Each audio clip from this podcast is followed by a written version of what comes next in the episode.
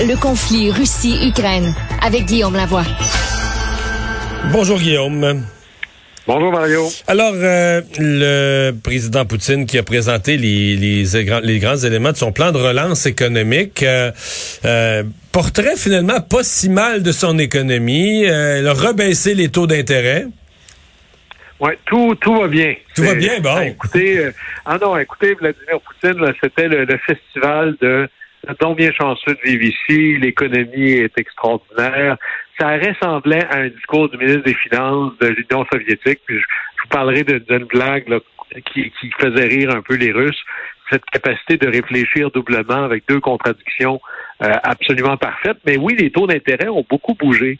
Euh, d'ailleurs, aujourd'hui, c'est le jour 90. Alors imaginez ça, un pays où en 90 jours, le taux d'intérêt passe de 9 à 20 à 17% à 14 puis à 9% en trois mois. Là, on, est, revenu au 9% initial quand même.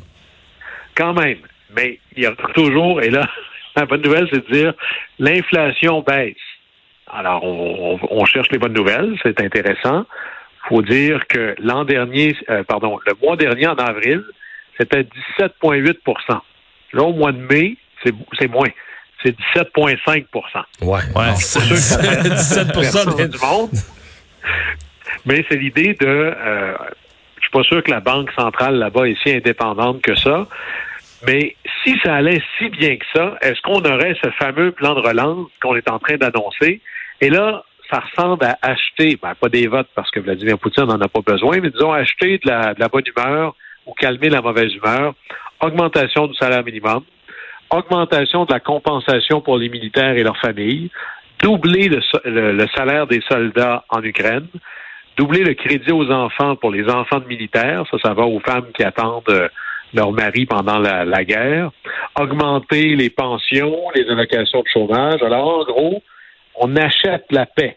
Alors, dans les pays euh, comme le Moyen-Orient, on subventionne le pain. Là, on subventionne les Russes de tout et partout. Et c'est assez intéressant, mais si tout va bien, Comment ça se fait qu'il y a autant d'usines qui ferment? Et là, le, symbole des symboles, pour moi, qui est assez intéressant, il y a une très grande. La Russie d'avant la guerre était un super producteur d'automobiles, entre autres pour l'Europe. Et il y a une grande usine d'auto russe à Kaliningrad. Ça, c'est l'enclave là, collée sur, l'Allemagne. Eux, ils viennent de prendre un morceau de leur terrain, finalement, qu'ils n'utiliseront pas.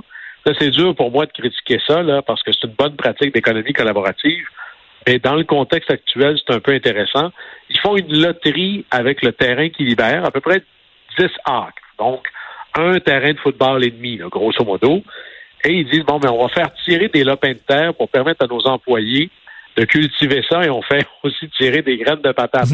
Alors, quand es rendu, tu disais aux employés, faites donc pousser là, des fruits et des légumes. Ça pourrait être, ici, on dirait, c'est une belle pratique d'agriculture urbaine. En Russie, ça s'appelle, faut que je trouve des manières de nourrir le monde, parce qu'il manque de tout partout, le prix des biens augmente.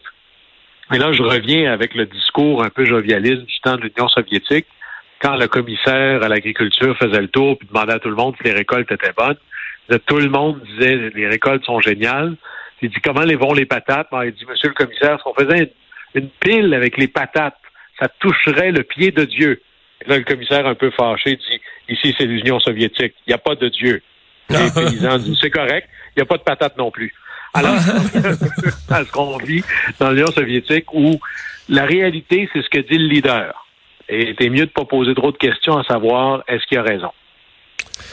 Bon, euh, changeons de sujet pour parler en fait de, de, la catégorie ça avance pas et ça regarde mal parce qu'il y a quand même des certains angles inquiétants au niveau des Ukrainiens en ce moment. Oui, et là, euh, on aurait pu rajouter, là, là, il y a vraiment une offensive, on en parlait un peu dans les jours précédents, mais là, l'offensive, la concentration des forces russes dans le Donbass, là, on est vraiment à son, à son summum. C'est extraordinairement difficile euh, pour l'armée ukrainienne, dont semble-t-il que les pertes sont très importantes. Mais deux choses euh, plutôt là, en, en trame de fond, où est-ce que là, il y a des nuages à l'horizon. Là. Il y avait cette idée de que l'Union européenne, qui achète énormément de pétrole russe, pas juste du gaz ou du charbon, renonce à l'achat de pétrole. Et pour être capable de mettre en œuvre ce plan d'embargo, ben, ça prend l'unanimité des membres.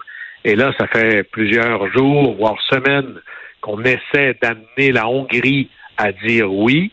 Et la Hongrie dit, il n'y en est pas question. Ça a été, on a offert des subventions, de l'argent, des exceptions pour que la Hongrie, qui dépend beaucoup du pétrole, puisse avoir euh, un parcours un peu particulier. Puis là, Orban fait le jeu de Poutine et dit, il n'y en est pas question. Alors, l'embargo, un communiqué de presse, ça n'arrête pas une guerre, ça. Alors, on avait dit qu'on voulait aller de l'avant. Jusqu'à date, là, la, gestion de la l'alliance interne au sein de l'Union européenne est problématique. Fait que ça, c'est pas encore réglé. C'est notre difficulté numéro un. La deuxième difficulté est à peu près du même ordre, mais dans le camp de l'OTAN. La Suède et la Finlande qui sont supposées arriver dans l'OTAN. La, Turquie avait dit j'ai des hésitations, je suis pas d'accord, je veux que vous leviez euh, l'embargo sur les ventes d'armes à mon gouvernement. La Suède et la Finlande ont envoyé des délégations, offre sur offre, enchère sur enchère.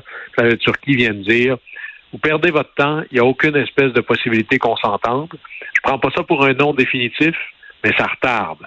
Alors, autant dans l'Union européenne que dans l'OTAN, avoir des coalitions très, très larges, on l'oublie, mais c'est comme un caucus.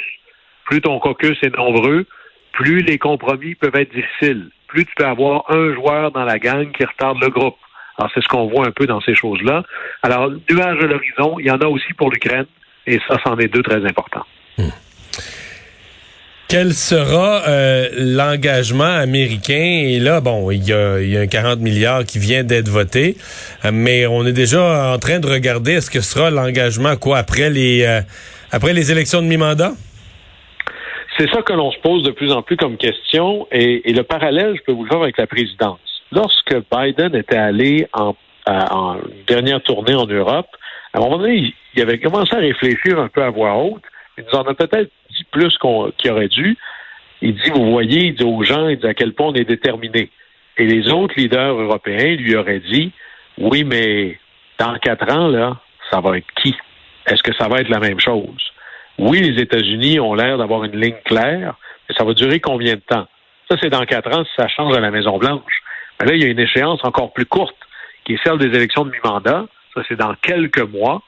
Et là, oui, les Américains viennent de s'engager à 50 milliards en trois mois, mais de plus en plus, tant du côté des franges très à droite au sein du Parti républicain, mais surtout de la frange à gauche au sein du Parti démocrate.